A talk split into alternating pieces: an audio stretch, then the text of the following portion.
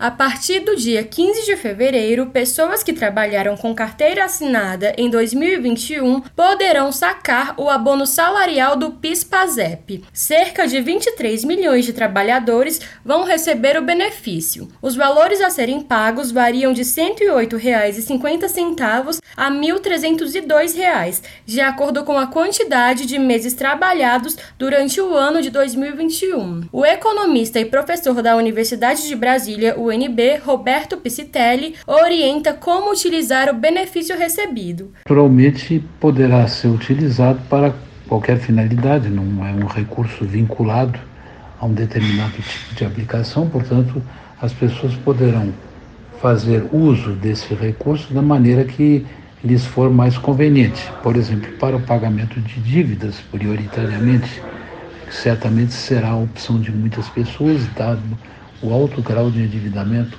praticamente 80% das famílias brasileiras. Os valores podem ser consultados pelo portal gov.br ou pelo aplicativo da Carteira de Trabalho Digital. Reportagem Daniela Gomes.